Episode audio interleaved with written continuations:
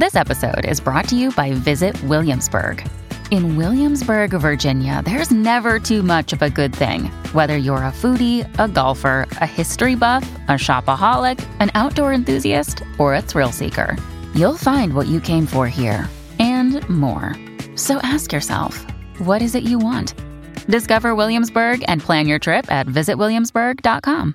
Mom deserves the best, and there's no better place to shop for Mother's Day than Whole Foods Market. They're your destination for unbeatable savings, from premium gifts to show-stopping flowers and irresistible desserts. Start by saving 33% with Prime on all body care and candles. Then get a 15-stem bunch of tulips for just $9.99 each with Prime. Round out Mom's menu with festive rosé, irresistible berry chantilly cake, and more special treats. Come celebrate Mother's Day at Whole Foods Market.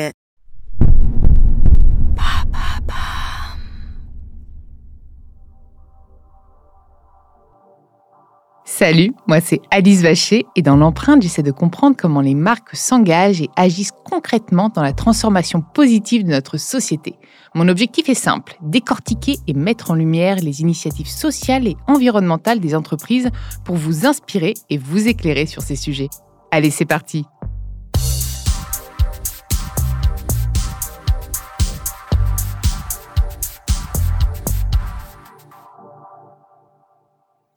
Dans ce nouvel épisode de l'empreinte, j'ai le plaisir de recevoir Mathieu Richer, le directeur RSE du groupe Casino depuis 2010, mais qui est devenu directeur de l'engagement en 2022.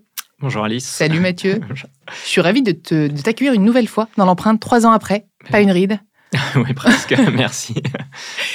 Alors, bon, bah, j'ai plein de questions forcément. Trois ans après, euh, euh, là, ces nouvelles fonctions, tiens, directeur de l'engagement, c'est c'est quoi comme euh, nouvelle euh, En fait, euh, on a décidé au niveau du groupe Casino, effectivement, de rattacher la RSE et les enjeux d'inclusion, d'égalité professionnelle et de handicap dans la même direction, considérant qu'effectivement, ça faisait du sens d'avoir toutes les équipes rassemblées et puis de porter effectivement ces enjeux au sein du comité exécutif, puisque la direction de l'engagement et de la RSE à intégrer euh, le comité exécutif, ce qui est évidemment une très bonne nouvelle, je pense, pour euh, l'ensemble des directions RSE et engagement euh, des entreprises, puisque ça reconnaît l'importance des enjeux RSE. C'est récent ça en plus, hein, je crois. Hein. Exactement, ça date d'il y a quelques semaines. Oui, donc ah oui, donc tu n'as pas de grand retour d'expérience pour le moment. Tu... Bah, effectivement, l'intérêt aujourd'hui d'avoir cette direction renforcée et de la positionner au COMEX permet à la fois d'être au plus proche de la prise de décision, ce qui est évidemment aujourd'hui essentiel lorsqu'on parle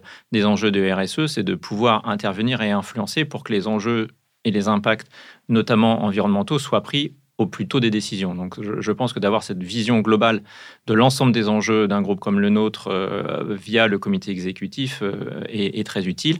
C'est évidemment aussi une reconnaissance pour l'ensemble des directions RSE et ça montre l'importance qu'a pris la RSE en 10 ans euh, au sein des groupes et notamment des grandes entreprises comme les nôtres, même si effectivement il y a derrière tout cela une valeur finalement assez symbolique pour les collaborateurs aussi et une réaffirmation de l'engagement et de l'importance que ces enjeux ont pour le groupe et les collaborateurs et l'ensemble des dirigeants. Puis toi, ça fait quand même très ans, hein, si je calcule bien, que tu es quand même directeur RSE. Donc j'imagine que tu as dû voir une évolution euh, des sujets, des problématiques. C'est quoi aujourd'hui les enjeux?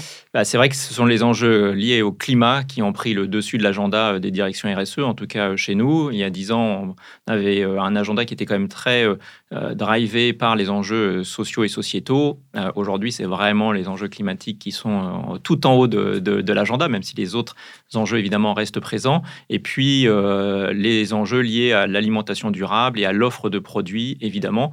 Puisqu'un de nos grands enjeux pour faire justement euh, cette transition climatique, hein, euh, qui est absolument nécessaire de réaliser, c'est-à-dire de baisser nos émissions de gaz à effet de serre, il y a toute une partie du travail qui est fait sur nos activités directes, sur nos magasins, ça c'est voilà très bien connu, réduire les consommations énergétiques, l'impact des fluides frigorifiques, le transport sous contrôle, mais le gros de l'impact d'un distributeur euh, comme le nôtre, c'est évidemment l'offre produit. Et donc là, c'est beaucoup plus complexe comme transition, puisqu'il va falloir à la fois embarquer nos fournisseurs, mais aussi nos clients et le consommateur et nos équipes, évidemment, collaborateurs, pour réussir cette transition, c'est-à-dire aller vers une alimentation euh, décarbonée, supprimer, euh, éliminer autant que possible le plastique, euh, aller vers plus de protéines végétales, etc., etc. Et tout ça va passer, évidemment, par une implication de nos parties prenantes. Et comment est-ce que vous mettez en place concrètement bah, ce, ça C'est une de mes questions et donc tu m'as devancé. Parce que, par exemple, quand tout le monde propose de la mangue, tu vois, c'est mon sujet parce que je suis passionnée de mangue. Tout le monde propose de la mangue et euh, quand on connaît l'empreinte carbone de ce fruit, bah, on se dit clairement il faudrait l'éviter au maximum. Comment est-ce qu'on fait pour continuer à en proposer, mais moins, ou éduquer le, consommateur, parce que finalement, c'est dans l'éducation du consommateur, pour lui dire, bah non, tu n'auras pas de mangue parce que bah, c'est cette empreinte carbone, ou alors l'informer. Enfin, comment tu fais aujourd'hui en tant que retailer pour ça? Bah, C'est effectivement un, des grands enjeux. Ce qu'on voit dans l'ensemble des, des, études qu'on peut faire, c'est qu'il y a un mot, particulièrement peut-être en France, euh, qu'on n'aime pas, c'est le mot interdire. Euh, et culpabiliser. Voilà, et la culpabilisation et l'interdiction, mm. euh, en, tout, cas, c'est un, mot qui est systématiquement rejeté.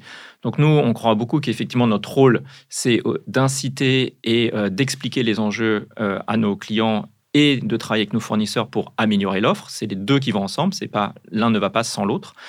et donc vis-à-vis -vis du consommateur, pour la question de la manque, c'est effectivement d'être capable de lui donner une information sur l'impact environnemental du produit qu'il consomme. C'est un vieux sujet auquel on croit beaucoup, auquel on est très attaché, puisque le groupe Casino a travaillé dès 2009, enfin un peu après le Grenelle de l'environnement, sur un indice carbone, dont notre objectif était de donner l'impact carbone des produits vendus dans nos magasins.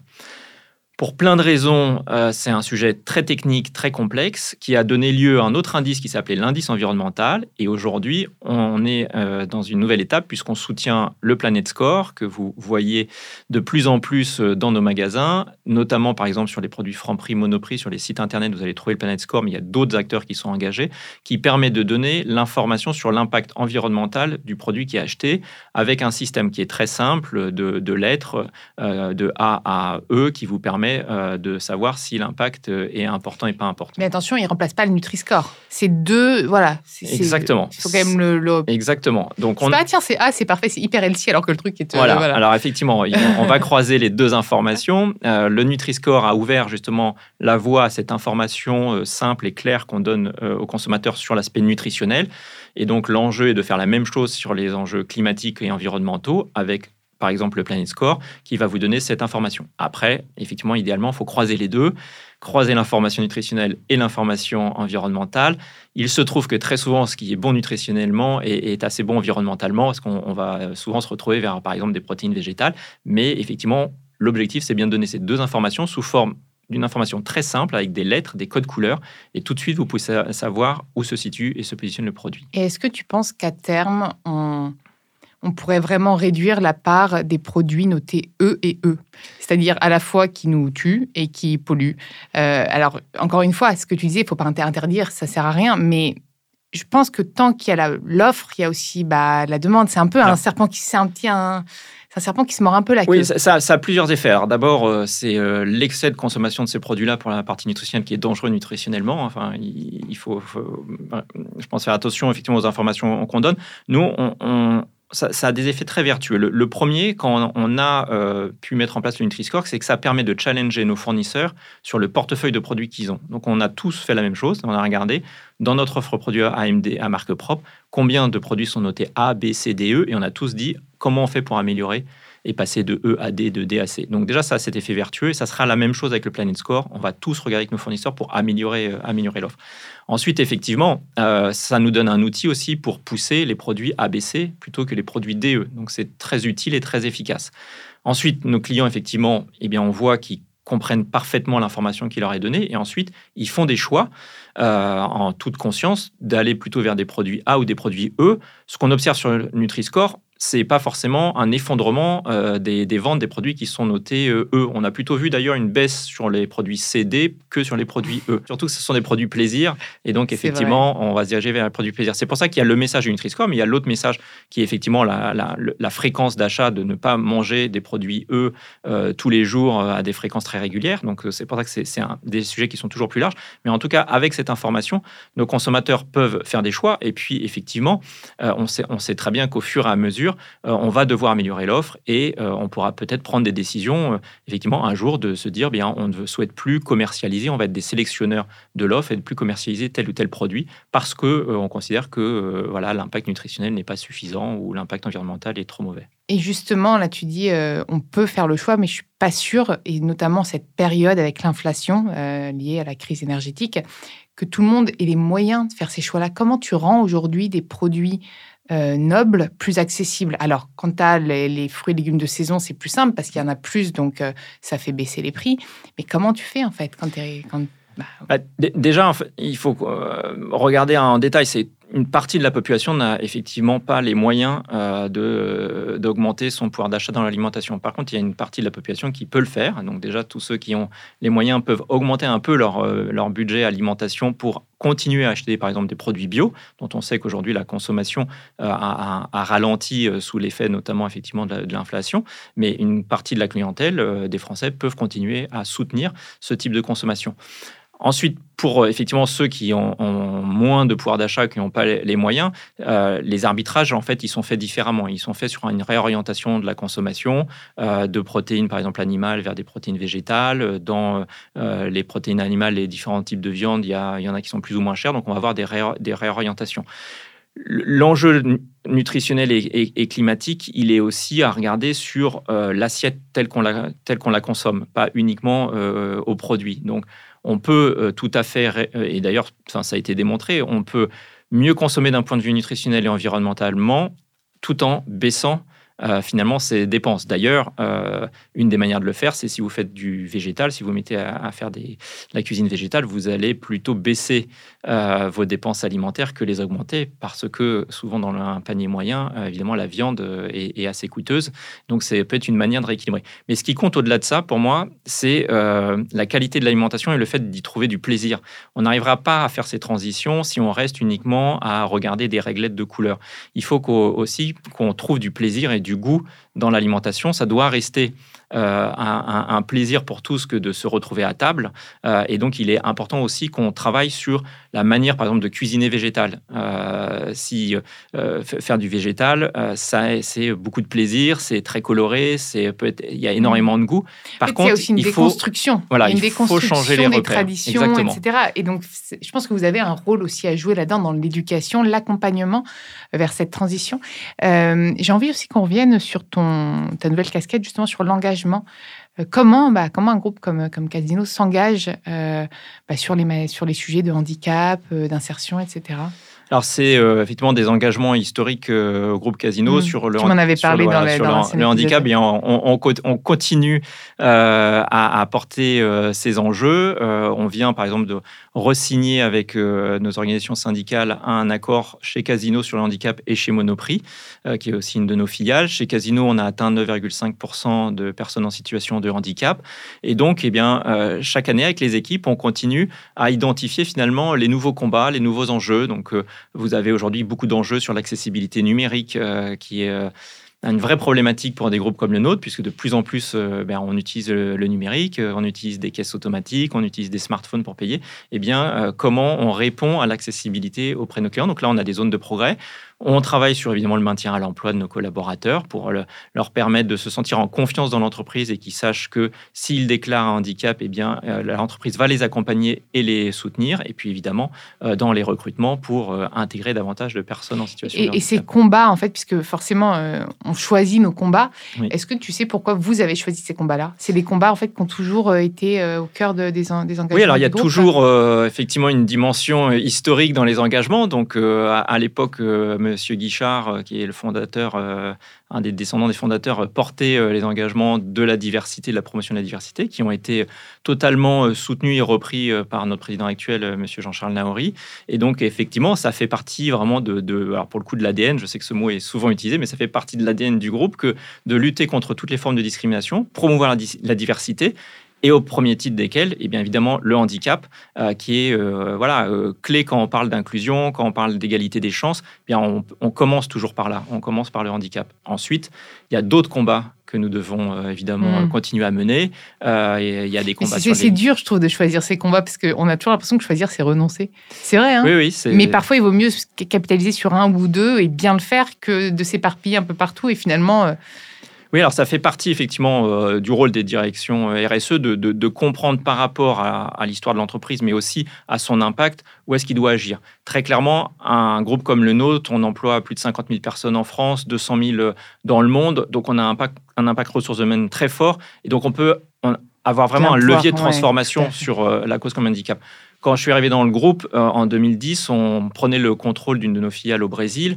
Euh, le taux de personnes en situation de handicap était assez faible. Aujourd'hui, nos enseignes au Brésil emploient euh, plus de 5% de personnes en situation de handicap parce qu'effectivement, on est arrivé avec nos méthodologies, on est arrivé avec notre énergie, notre envie, nos priorités, et ça a été intégré par nos filiales au Brésil. Et, et, là, on parle de milliers de personnes qui, depuis toutes ces années, étaient en situation de handicap et ont pu rejoindre euh, nos enseignes au Brésil, par exemple. Et j'ai une question, bah forcément, euh, depuis trois ans, depuis qu'on s'est, s'est quitté, quel rapport d'étonnement tu peux me faire? Est-ce que bah, tu es, plutôt serein par rapport à ce qu'on, qu'on s'était dit? Est-ce que tu trouves que ça va pas assez vite? Est-ce que finalement, vous avez... Euh, bah, voilà, vous êtes déjà net, zéro, mais je pense que personne ne le sera vraiment, parce qu'encore une fois, tout, tout est challengé en ce moment. est-ce que tu... Enfin, alors des regrets, ça, le regret ne sert à rien, mais voilà, un rapport d'étonnement sur ces trois dernières années c'est que euh, les choses avancent euh, très vite. Euh, si on regarde par exemple la loi Pacte et la discussion qu'il y avait à l'époque sur le fait d'intégrer dans l'objet social de l'entreprise le fait de prendre en compte l'impact environnemental et social, le truc de base. Voilà, ça faisait débat. Il y a des gens qui étaient contre. Ça faisait tout un débat. On voit bien que voilà, tout ça est très très loin derrière nous. donc il y a des choses qui avancent très très vite. La prise en compte des enjeux climatiques, il y a une réelle accélération dans bah, toute la société euh, à tous les niveaux. Par contre, effectivement, il faudrait aller encore beaucoup plus vite.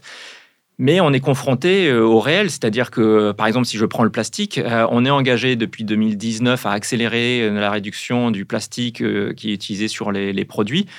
Mais la, identifier les bonnes solutions, les mettre en œuvre, eh bien c'est beaucoup plus complexe parce que vous retournez vers des PME qui sont nos fournisseurs, qui doivent trouver des alternatives, si possible des alternatives qui ne rajoutent pas du carbone parfois, on, supprime du plastique pour mettre du carton. Le carton peut avoir des. Mais même le verre, euh, en fait, tout dépend du trajet. En fait, tout, fait faut, c'est des calculs. Exactement. donc, il faut calculer, il faut analyser, il faut ensuite euh, accompagner euh, les fournisseurs, puis ensuite tester que le nouveau packaging, par exemple, fonctionne en magasin, qui ne crée pas d'autres problématiques, que ce soit bah, pour protéger le produit, de lutte contre le gaspillage alimentaire. Donc tout ça pour dire que bien, on aimerait aller beaucoup plus vite, euh, et je pense que tout le monde euh, pense qu'il faut aller beaucoup plus vite, mais c'est vrai qu'il y a une réalité qui est euh, eh bien que mettre et déployer ces solutions, ça demande quand même du temps, et c'est parfois frustrant de se dire qu'effectivement on ne va pas forcément aussi vite qu'on aimerait, même si encore une fois les tendances sociétales s'accélèrent très rapidement. Moi, je suis toujours frappé vraiment par la capacité de la société à évoluer. Et puis tu m'en parlais tout à l'heure, il y a quand même davantage de collaboration entre concurrence.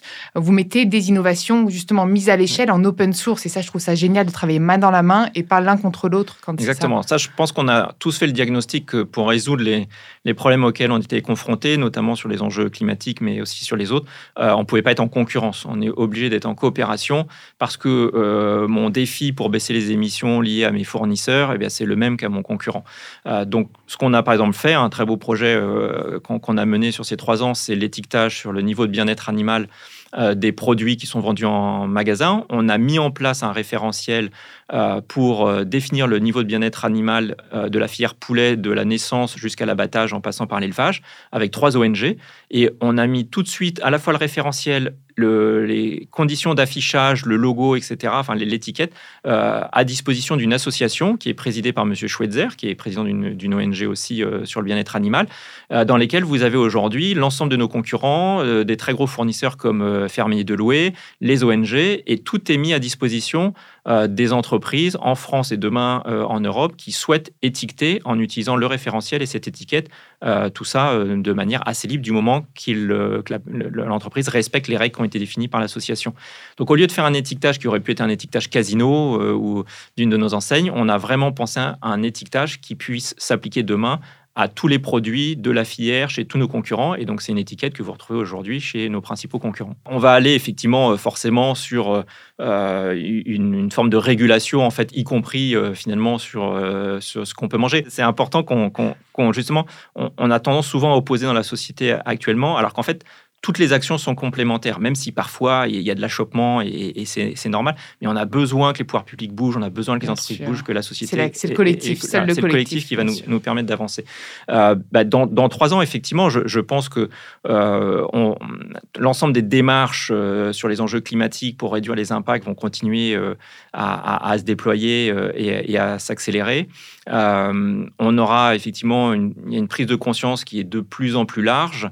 Euh, après, il nous faut les instruments, il faut continuer à construire les instruments qui permettent d'orienter euh, vers les, bons choix et les bonnes décisions, euh, y compris nous vis-à-vis de nos fournisseurs. si Et puis nos agriculteurs aussi, parce que c'est vos premiers fournisseurs aussi. effectivement, il faut, il faut aussi, bien évidemment, que la filière agricole, mais aujourd'hui, elle est complètement impliquée, parce que par exemple, sur les enjeux climatiques, ce sont les premiers, évidemment, à souffrir et à avoir les, les impacts. Donc aujourd'hui, par contre, il faut qu'on arrive à trouver des consensus sur les bonnes solutions.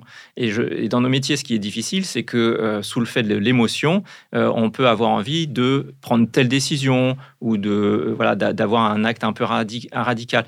Mais la question, c'est quelle est vraiment la bonne décision pour réduire l'impact environnemental et essayer de minimiser les impacts euh, sociaux, sociétaux euh, des décisions qu'on peut prendre. Et, ça, ces consensus, ils sont plus compliqués à, à, faire. C'est très, très, important ce que tu dis. Et c'est hyper intéressant le, le, fait d'inclure l'émotion dans tout ça. Je suis d'accord avec toi. C'est des choix qui, qui relèvent d'autres choses. C'est très émotionnel. Et même pour toi, hein, je pense que ça doit être compliqué quand tu es directeur euh, RSE et de l'engagement de ne pas avoir de ne pas avoir. Tu es obligé de mettre un peu d'émotion dans ton métier. On a beaucoup d'émotions dans nos métiers. Et comment tu arrives à faire ce discernement, bah, justement, à dire, bon, bah là, attends, là, clairement, c'est bah, mes tripes qui parlent. Mais bah, en fait, euh, moi, ce que j'ai appris dans mon métier, c'est que avant de prendre une décision, il faut toujours interroger l'expert. Chez nous, on a des gens, ça fait 10 ans qu'ils travaillent sur ces sujets-là. Eh bien, il faut leur demander leur point de vue euh, et, et, et faire prendre leur savoir. Et puis, il faut aller demander aux utilisateurs. Euh, celui qui utilise, qui vit la solution. Et déjà, si vous faites ça, ben, vous vous apercevez que entre l'émotion, c'est-à-dire ma réaction première quand je vois quelque chose, ensuite la compréhension de l'expert et de l'utilisateur, j'arrive à une solution qui est un peu différente de celle que j'aurais pu imaginer ou que j'aurais pu, pu prendre sous le fait de l'émotion.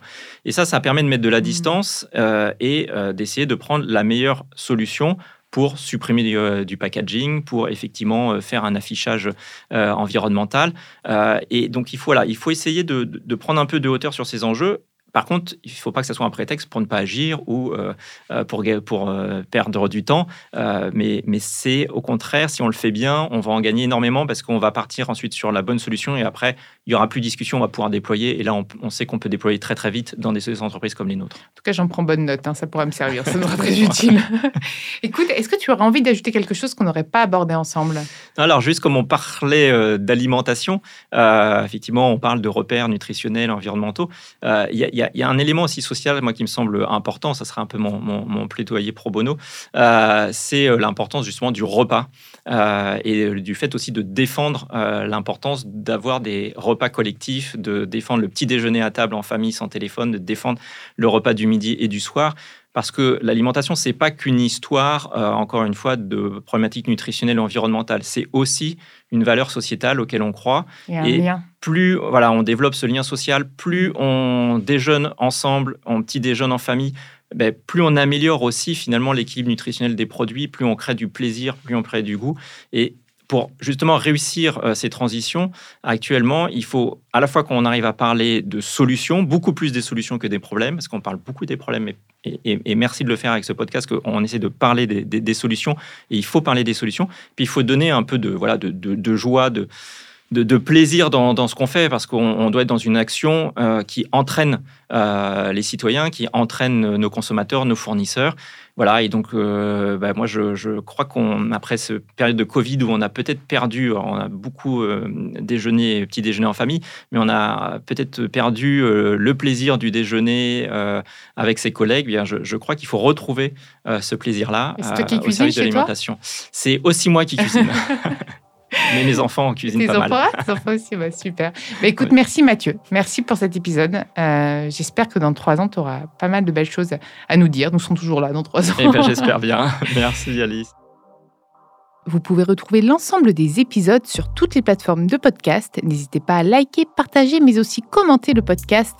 Un grand merci pour tous vos retours d'ailleurs. Nous les lisons avec intérêt et ils nous sont très utiles pour continuer à nous améliorer. À très vite dans l'empreinte.